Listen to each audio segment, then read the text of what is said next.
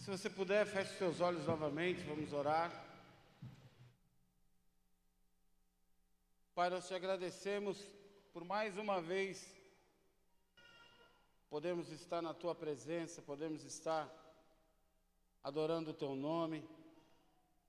Por mais uma vez podemos estar na tua casa. Pai, sabemos quem somos, sabemos que não somos merecedor deste amor. Mas agradecemos, Senhor, para que o teu Espírito Santo tenha visto graça em nós, tenha nos alcançado e nos dado essa tremenda oportunidade de estarmos na tua casa. Poderíamos estar em qualquer outro lugar, mas estamos aqui te adorando, te bendizendo.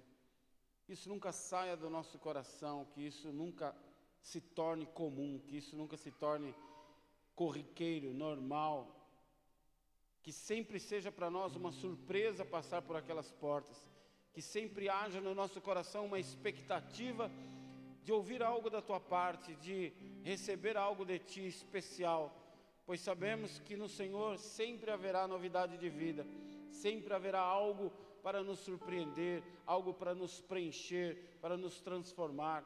Em nome de Jesus, abrimos o nosso coração para receber o que o Senhor tem para as nossas vidas nesta noite, em nome de Jesus. Amém.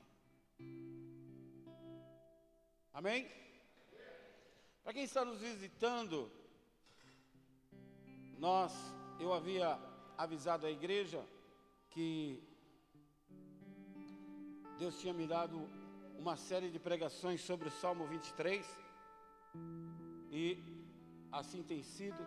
Domingo nós fizemos a introdução do Salmo 23. Hoje nós fazemos a segunda parte, que seria a parte do versículo 1 do Salmo 23 e vamos prosseguir até terminarmos o Salmo 23. Amém? Eu creio que Deus tem muito a nos ensinar neste salmo. Eu creio que Deus tem muito a falar aos nossos corações, como toda a palavra. A Bíblia de Gênesis a Apocalipse nos ensina muito sobre quem somos e sobre quem é Cristo em nossas vidas. Amém? Então, não existe nenhuma vírgula, nenhuma palavra, nenhum versículo que esteja na Santa Escritura que não seja importante para nós. Amém? Toda ela é uma ferramenta para nos lapidar, para nos transformar, para mudar o nosso caráter e a nossa vida. Amém? Então, nós vamos hoje dar continuidade e que o Senhor fale conosco em nome de Jesus. Amém? Quem é teimoso aí?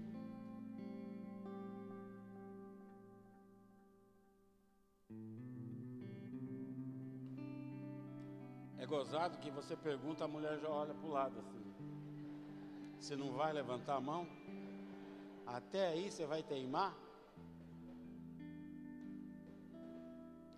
Eu sou teimoso, bastante teimoso. Nós somos muito teimosos.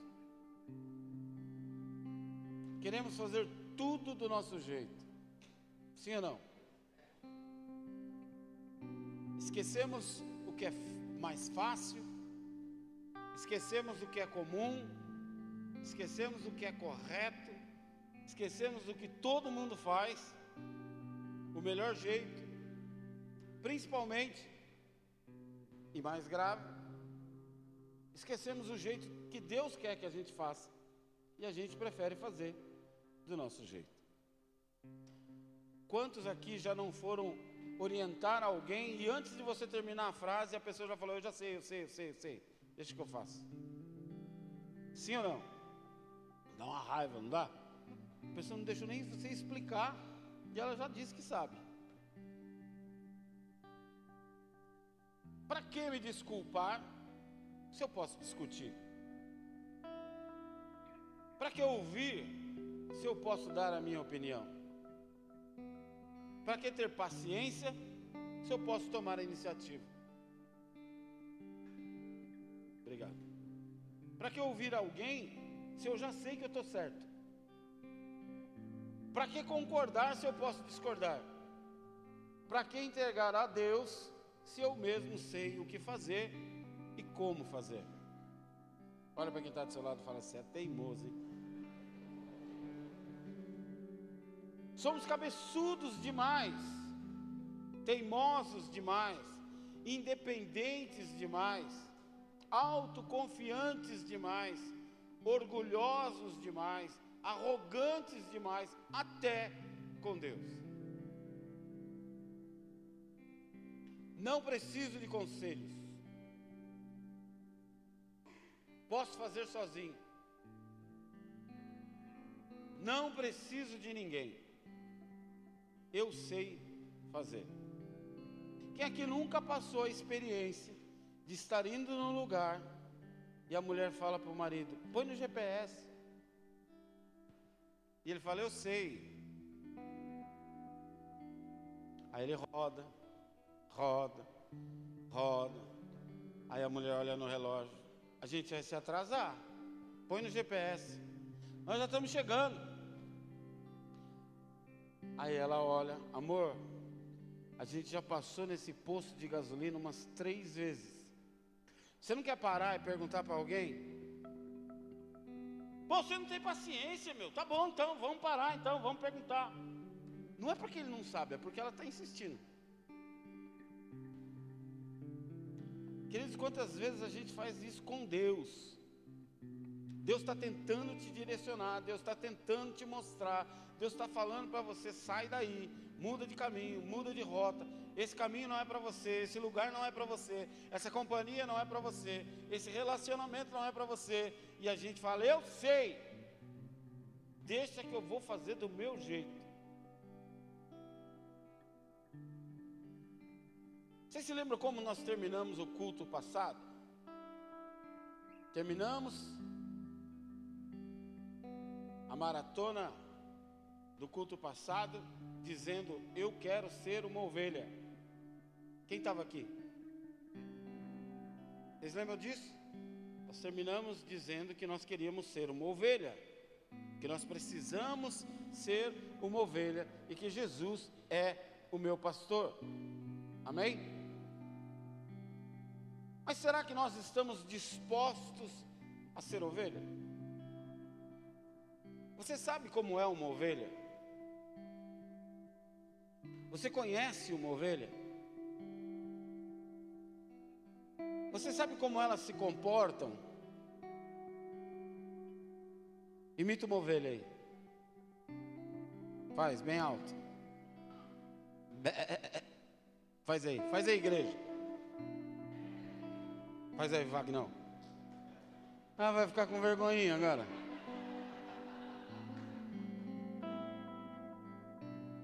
Faz aí uma ovelha. Isso. Isso.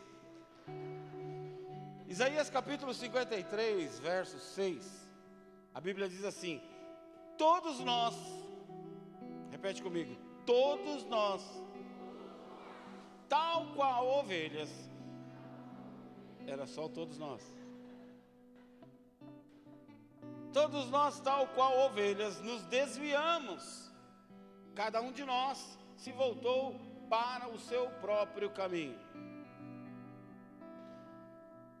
Cada um de nós, como ovelha, quer tomar o seu próprio caminho, o seu próprio rumo, a sua própria direção, o seu próprio destino.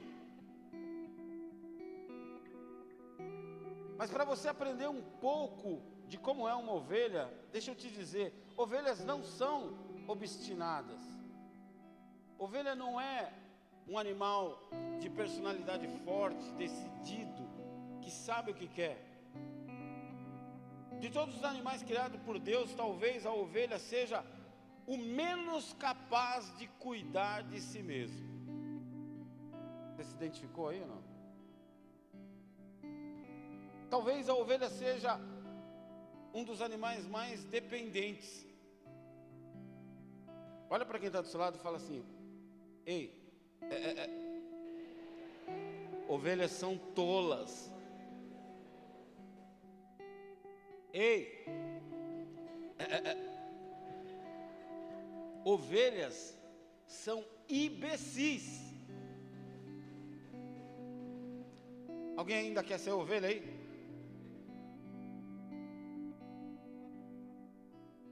Você nunca viu e nunca verá um treinador de ovelhas.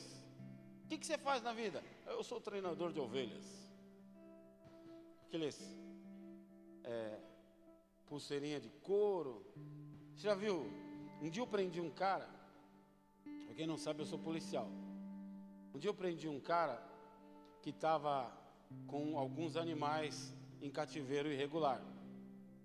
Eram apenas cinco leões e um tigre.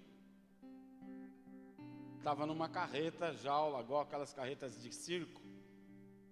E eu fui falar com ele, isso vai estar no meu livro, se você depois compra o livro que vai sair aí você vai conhecer essa história na íntegra. E quando eu perguntei para ele, o que, que você faz? Ele era carioca, sou domador de feras. Domador de feras. E esse cara me aprontou uma, meu irmão. Vou dar um spoiler para você. Ele saiu comprar frango para os leões e ele entrou dentro da jaula dar comida para os leões. Ele tratava os bichos igual um cachorro.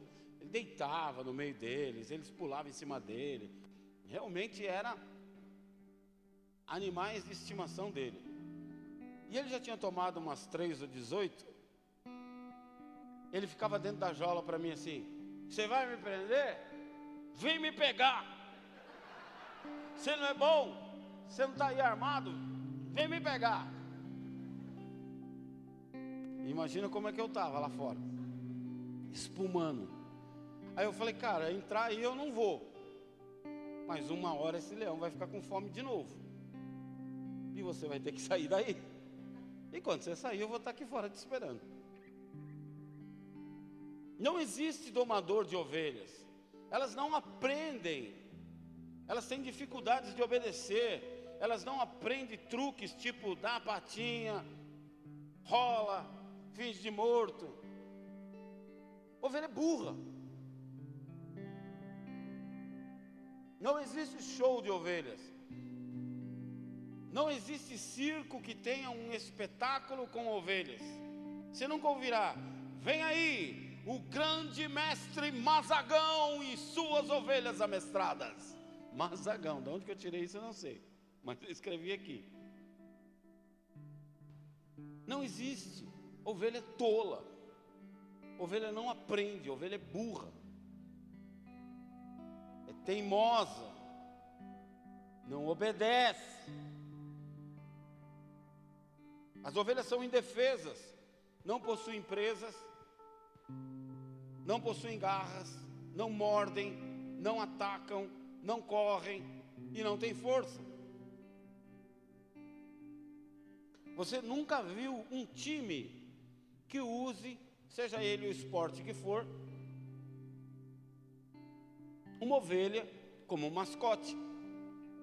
Você vai ver águia, você vai ver lobo, você vai ver urso, você vai ver tigre, tubarão. Mas nunca haverá uma ovelha. Imagina o grito de guerra. Todos juntos. Não ia ser zoado, não, né? Nós não podemos contar com as ovelhas a não ser literalmente para dormir, né? Vai contar ovelha que você dorme. Ovelhas são sujas. Ovelhas não ligam para isso. Os felinos se lambem, se limpam. Você vê um, um, uma onça num zoológico, ela brilha, está limpinha, parece que alguém lavou e escovou ela. O seu cachorro se limpa sozinho. Você vai num zoológico, você vê urso se banhando. Sempre tem um lago onde tem urso, sempre tem lago onde tem tigre. Eles se limpam. A ovelha, se se sujar, ela vai ficar daquele jeito. E ela não liga para isso ela precisa de alguém que a limpe, ela precisa de alguém que tire os carrapatos, ela precisa de alguém que tire os carrapichos, que tire os parasitas que ficam andando no pelo, ela precisa ter o seu pelo tosquiado periodicamente. É dependência total de tudo. Será que isso fala algo conosco?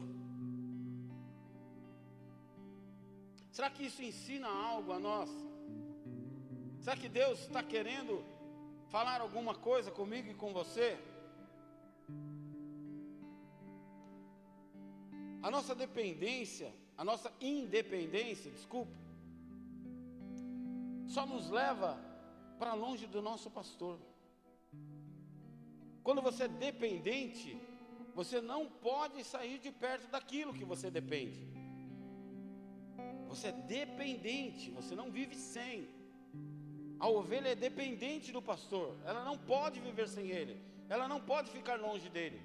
E nós buscamos independência o tempo todo. O tempo todo queremos fazer do nosso jeito, queremos falar do nosso jeito, queremos pensar do nosso jeito, queremos agir do nosso jeito. Davi, através do Espírito Santo de Deus, não poderia usar melhor metáfora do que a minha vida com a de uma ovelha. Só há duas pessoas que ouvem, que entende, que percebe e que se interessa por uma ovelha: o pastor e o seu predador aquele que deseja devorar a ovelha, destruir a ovelha, arrancar a ovelha do meio do aprisco, separar a ovelha do meio do seu bando.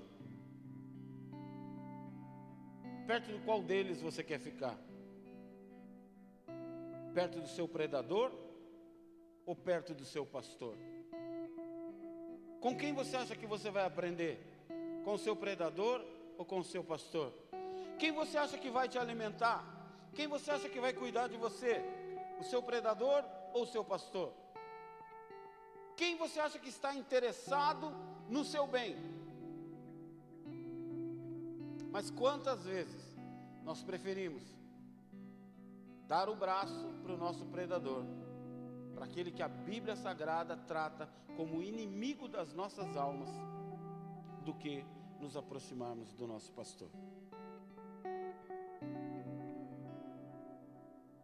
perto de qual você quer passar mais tempo. Davi era um general, era um guerreiro, era rei, era um menestrel. Quem sabe o que é menestrel?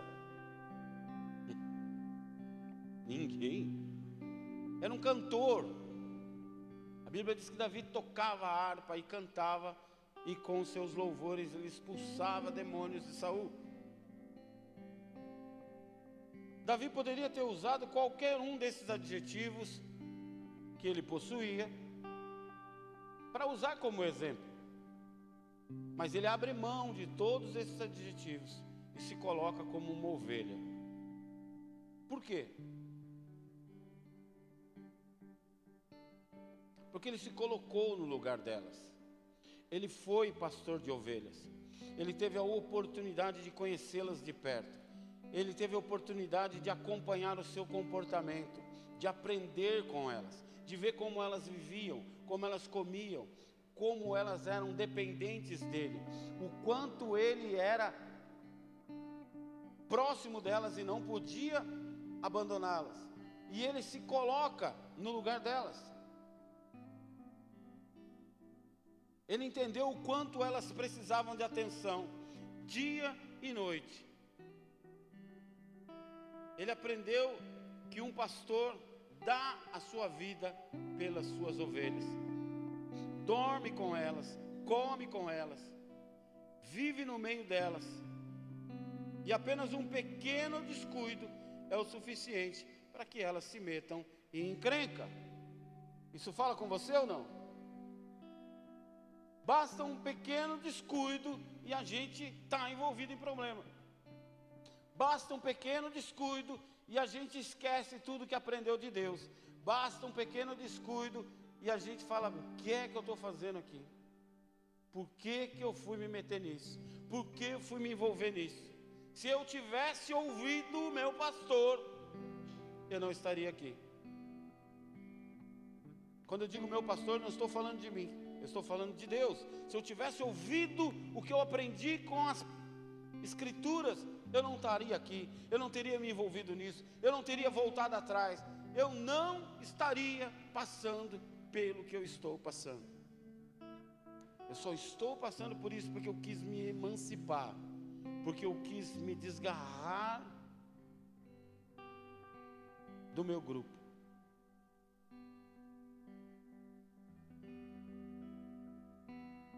Por isso ele usa: o Senhor é o meu pastor. Ele começa o versículo do Salmo 23 dizendo: O Senhor é o meu pastor. É como se ele estivesse dizendo: Deus, eu sou a sua ovelha. Eu preciso ser a sua ovelha. Eu quero ser a sua ovelha. Olha para quem está do seu lado fala para ele: Você ainda quer ser ovelha?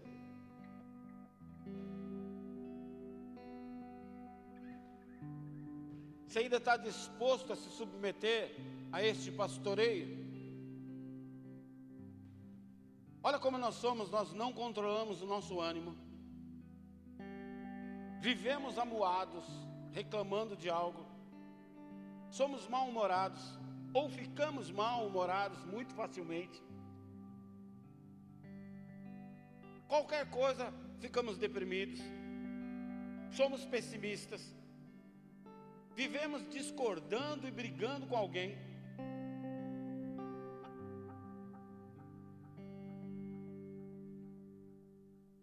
Quanta gente fala mal de nós e fala com razão. Sim ou não? Ou você é perfeito? Temos medo de um monte de coisa.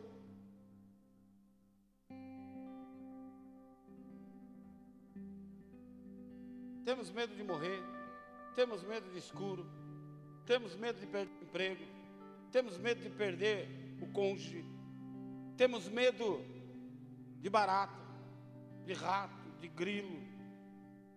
Eu vi uma irmã tem medo de galinha. Falei para ela, realmente tem que ter medo, porque a galinha é muito perigoso. Ela pode nos destruir assim numa fração de segundos. Somos inseguros, somos mentirosos, somos carentes, ansiosos, questionadores, covardes em muitas coisas, fugimos das responsabilidades, procuramos fazer tudo do modo mais fácil ou do modo errado, que é mais fácil. Não somos honestos, nem com nós mesmos, trapaceamos,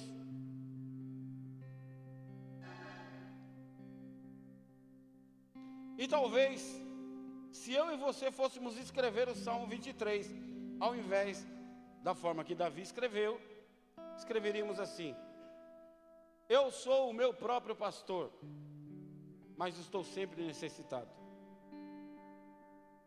Eu ando de shopping em shopping, de psiquiatra em psiquiatra, buscando alívio, mas nunca encontro. Eu me arrasto pelo vale da sombra da morte e acabo caindo em pedaços. Eu temo tanta coisa e me acho cercado pelos meus inimigos sempre. Unjo a minha cabeça com todo tipo de remédio e nada alivia, e a minha dor só transborda. Certamente a miséria e a dependência me seguirão, e ainda assim viverei na minha autoconfiança, no meu orgulho, na minha arrogância pelo resto da minha vida solitária.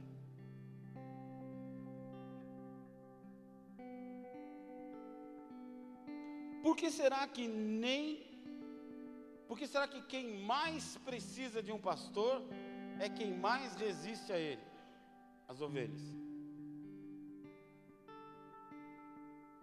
Um dia nós estávamos num casamento e o garçom da festa veio na nossa mesa e alguém me chamou de pastor, conversando assim, ô pastor, o garçom parou, virou assim, o senhor é pastor? Eu falei, sou. Ele ajoelhou, olha para mim, pelo amor de Deus. Mano, eu passei por tanta luta hoje. E ficou ajoelhado lá no meio da festa. Passei por tanta luta, ora por mim, tem que tirar a zica de mim, meu Deus do céu, tal. Uma vez a pastora pegou um Uber com outras mulheres da igreja e alguém falou: Ah, não sei o que, ô pastora. O Uber parou, o carro virou para trás e falou assim: Pastora? A senhora é pastora? Às vezes aquele que mais precisa do pastor é o que mais corre dele. Às vezes as pessoas do mundo vêm falar com a gente. Fiquei sabendo que você é um pastor. Você poderia ir na minha empresa, orar pela minha empresa? O senhor poderia orar pela minha vida? O senhor poderia orar pelo meu casamento? O senhor poderia orar pelo meu filho? O senhor poderia um dia na minha casa?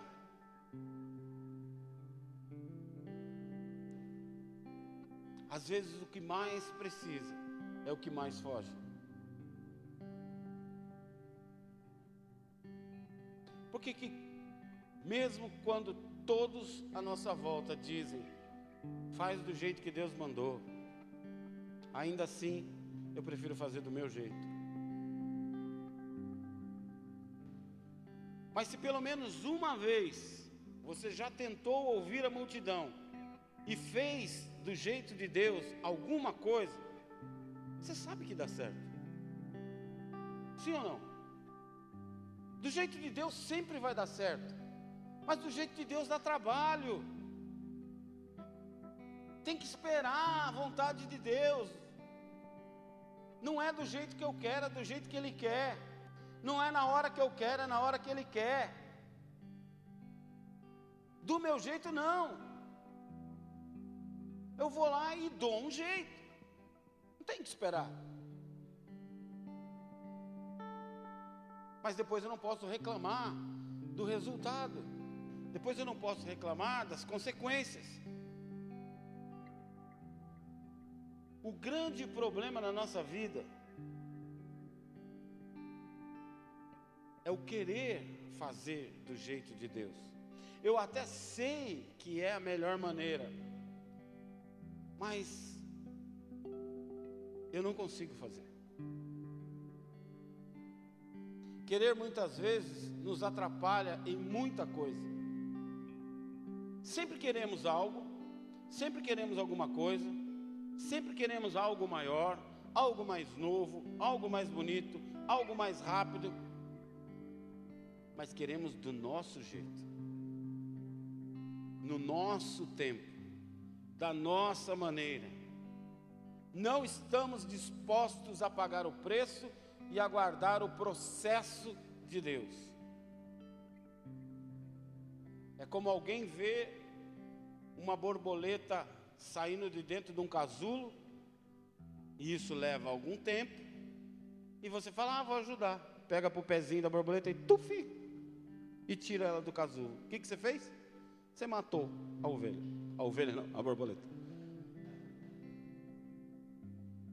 Por quê? Porque esse processo dela sair do casulo é o que forma ela, forma as asas, leva os líquidos para as extremidades da asa, faz ela se desenvolver, faz a musculatura das asas se desenvolver, e quando ela sai no tempo de Deus, é porque ela está pronta.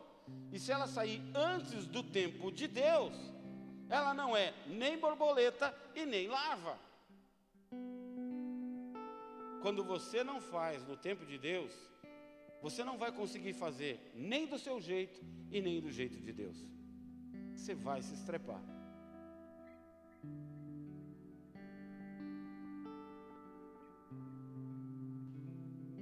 Por isso, nós tentamos fazer do nosso jeito, não obtemos êxito, não obtemos sucesso, geramos em nós uma frustração, nunca estamos satisfeitos. Porque mesmo quando você alcança algo que você deseja muito, daqui a pouco você enjoa daquilo.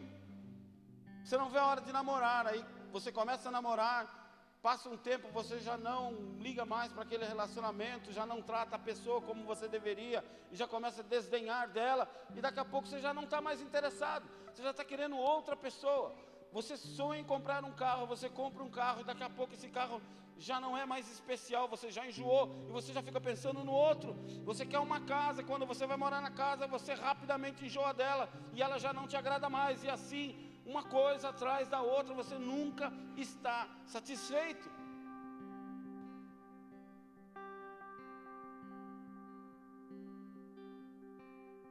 Nós somos tão egoístas que nos sentimos melhor quando temos mais e nos sentimos pior quando temos menos de todas as coisas. O segredo de uma vida feliz é justamente o versículo primeiro: Ele é o meu pastor e nada me faltará. Mesmo vivendo em pastos verdejantes com águas tranquilas, muita gente não tem paz, vive insatisfeita e morre reclamando que falta alguma coisa. Você vai encontrar gente feliz ganhando mil reais por mês, e você vai encontrar gente triste, amargurada, decepcionada, ganhando 50 mil reais por mês. Você vai ver gente feliz morando num barraco de madeira, e você vai ver gente infeliz morando num condomínio de luxo.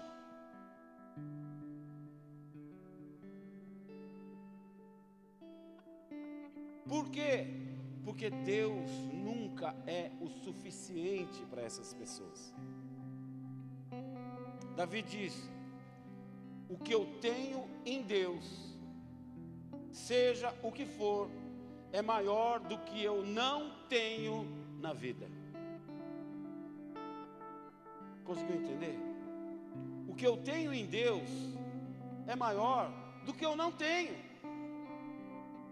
Só que a gente pensa muito do que não tem e esquece do que nós temos em Deus. Pensa um pouco. Pensa na casa que você tem. Você gosta da casa que você tem? Sim ou não? Se você não gosta, tem gente morando na rua. Você gosta dos filhos que você tem?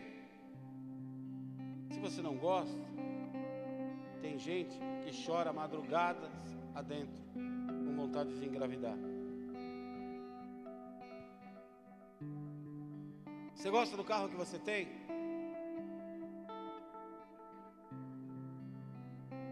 Gente que quando vê o céu escurecer, quando escuta um trovão, entra em pânico, porque ela vai tomar chuva. Você gosta das roupas que você tem? Tem gente num leito de hospital há meses usando um avental azul.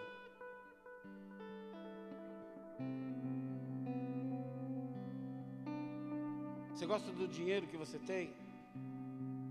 Dinheiro que está guardado, das joias que você comprou, ganhou.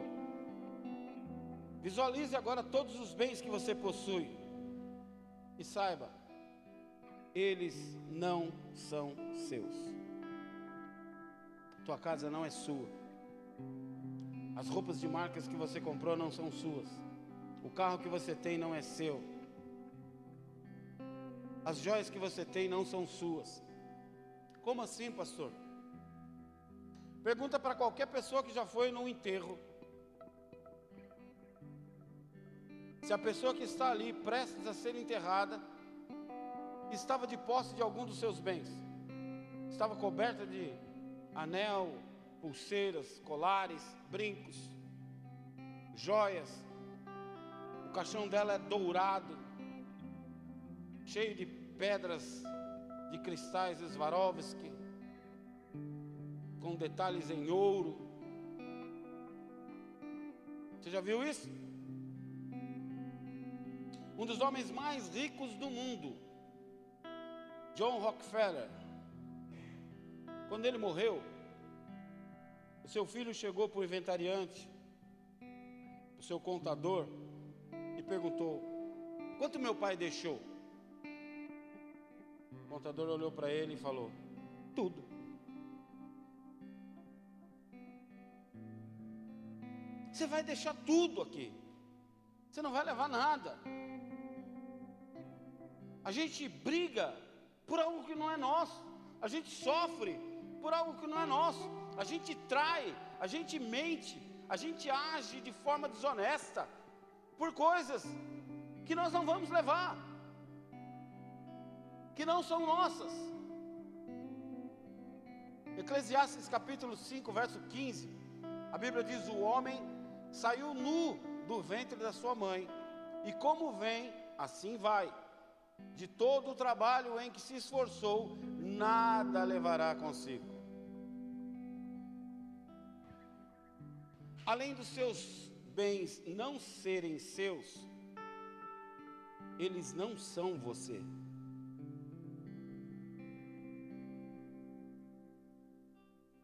Não é quem tem mais é melhor e quem tem menos é pior. Lucas 12, 15, o próprio Jesus disse: A vida de um homem não consiste na quantidade dos seus bens, mas como tem gente nariz empinado, dizendo para o outro: Sabe quem sou eu? Você sabe com quem você está falando? Como tem gente que se acha melhor do que outro. Por quê? Porque tem um carro melhor, porque tem uma casa melhor, porque tem roupas de marcas, porque tem um salário melhor. O que você tem não te define. Tem um monte de gente que não tem nada e é honesta, e um monte de gente que tem muita coisa e não vale nada.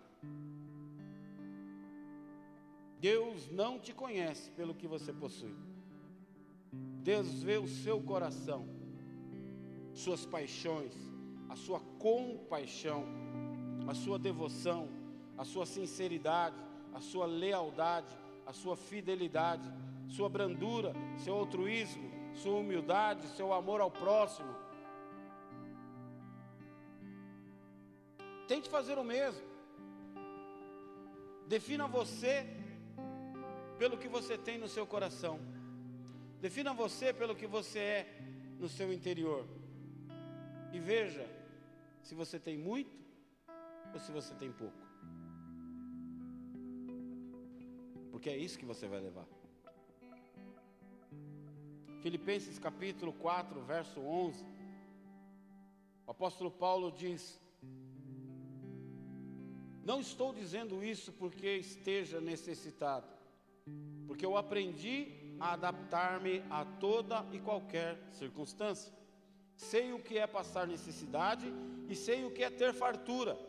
Aprendi o segredo de viver contente em tudo, em toda e qualquer situação, seja bem alimentado ou seja com fome, tendo muito ou passando necessidade. Tudo posso naquele que me fortalece.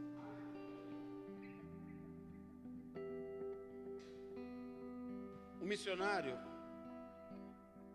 na década de 60, visitou uma ilha no Caribe chamada Tobago, onde existe uma colônia de leprosos. E ele ficou lá por um tempo pregando a palavra de Deus. E em meio àquele paraíso que é o Caribe, havia o contraste diante, dos teus olhos, vendo aquelas pessoas sendo comidas pela lepra todos os dias. E ele estava um dia louvando com eles, e ele perguntou: Existe alguma canção que vocês gostam em especial? Quando ele falou isso, se aproximou dele uma mulher que levantou a mão sem os dedos. Ela não tinha as orelhas, ela não tinha o nariz e ela não tinha grande parte dos lábios. E ela balbuciou alguma coisa para ele. E ele não entendeu, talvez por estar impressionado pelaquela face desfigurada pela lepra, e ele pediu para que ela repetisse, que ele não havia entendido.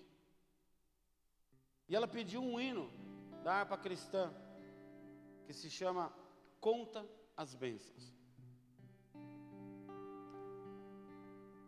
Ele começou a cantar esta canção, que diz algumas frases assim: Se eu contar as minhas bênçãos, você ficará surpreso quantas Deus já fez. Se eu contar quantas são, uma a uma, você ficará surpreso quantas Deus já fez. Tens mágoas, tristeza para lidar? É a cruz pesada que tens que levar. Quantas Deus já fez? Quantas Deus já fez? Quantas Deus já fez? Uma pessoa que estava sendo comida viva por uma doença. Canta, eu tenho tanta coisa para contar para você que Deus já fez, que você ia se surpreender. E quantas vezes nós estamos saudáveis e a única coisa que a gente faz é reclamar. Um dia ele contou para um amigo o que havia acontecido. E seu amigo falou para ele: Acho que nunca mais você vai conseguir cantar essa canção, né? Ele respondeu: Não, eu canto sim, mas nunca mais vai ser da mesma forma.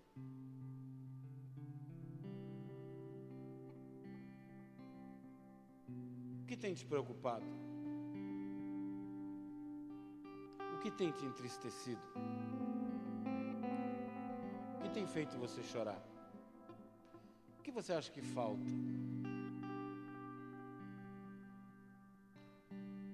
O que você tem no seu pastor é maior do que o que você não tem na vida.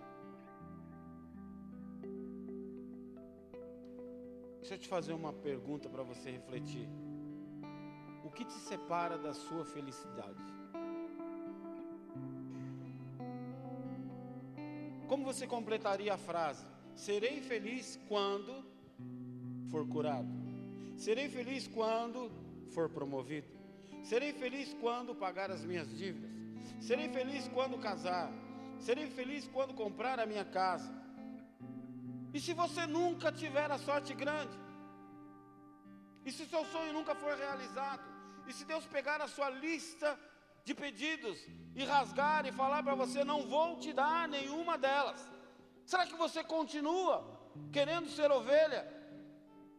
Será que você continua querendo ser pastoreado por este Deus que se basta ou deveria se bastar a você?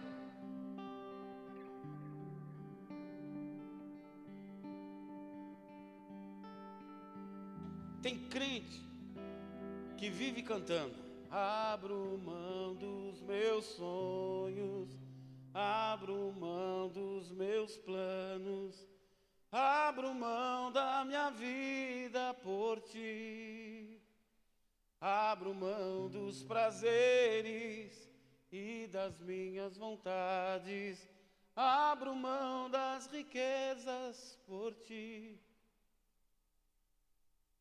E daqui a pouco ele está cantando. Restitui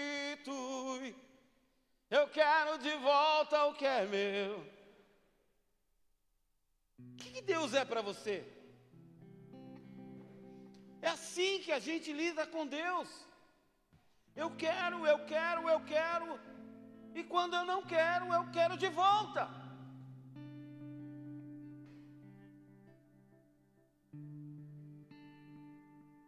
Deixa eu te fazer uma pergunta, fecha os teus olhos.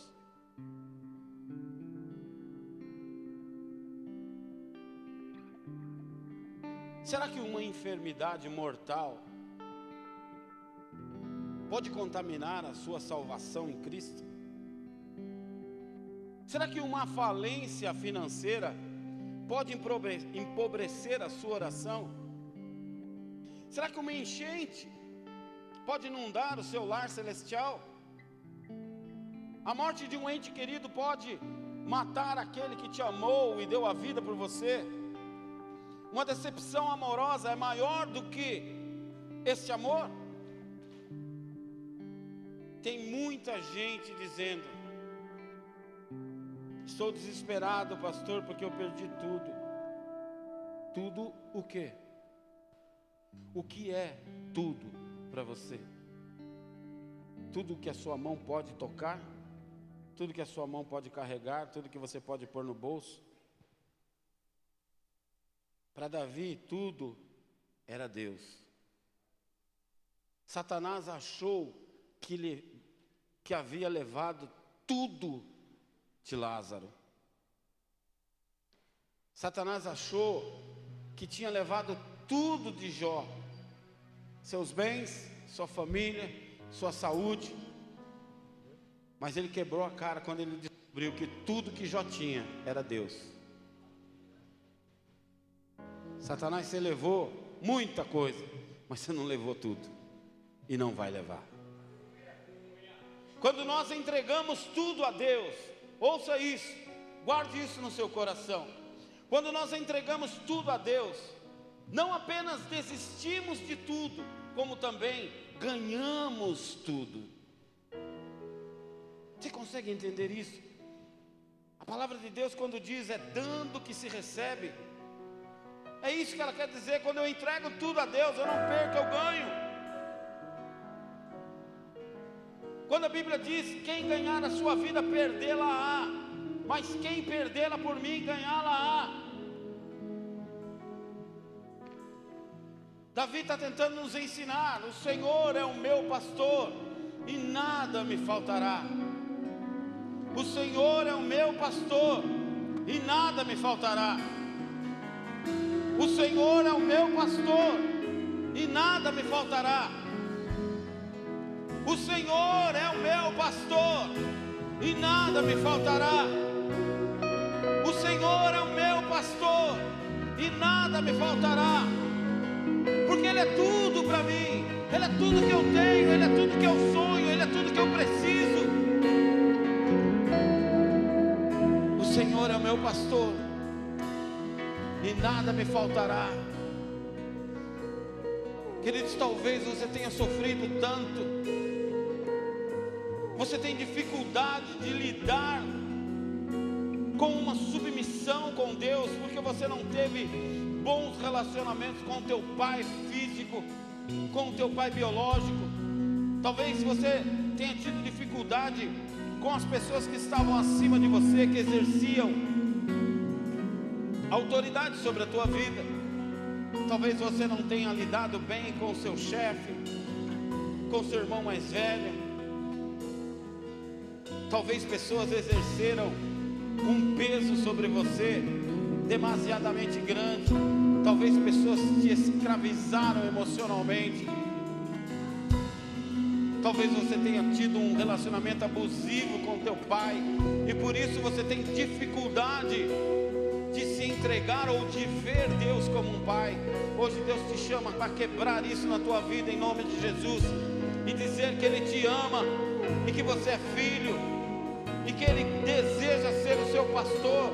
E que Ele deseja que você se entregue 100%, total dependência, assim como Davi nos ensina, se jogue aos braços do seu pastor, Ele vai te levar para pastos verdejantes para águas tranquilas, Ele vai cuidar de você, Ele sabe da tua carência, Ele sabe da tua dependência, Ele sabe que você precisa ser alimentado, ser protegido, ser cuidado, mas Ele só vai fazer isso se você permitir. Eu quero que vocês fiquem de olhos fechados. E você que teve essa dificuldade, teve, porque hoje vai te curar, em nome de Jesus vem aqui na frente. Entregue o seu caminho ao Senhor. Entregue essa dependência a Deus. Vem aqui para frente orando, falando: Deus, eu declaro que sou dependente de Ti. Não importa as frustrações que eu tive como homem, não importa as frustrações que eu tive com o meu pai físico, com o meu pai biológico. Hoje eu quebro isso em nome de Jesus. Eu me entrego a Ti totalmente. Eu declaro ao mundo espiritual. Eu entrego a minha vida a Ti. Eu declaro para que todos os anjos ouçam que eu sou dependente do meu pastor, que eu sou a ovelha preferida do meu pastor, que eu sou dependente do meu pastor. Ele vai me levar para pastos verdejantes, ele vai me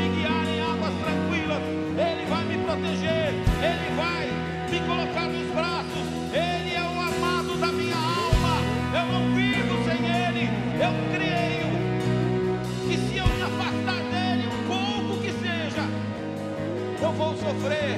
Por isso eu não quero, eu não vou me separar de ti. Eu não quero e eu não vou me separar de ti.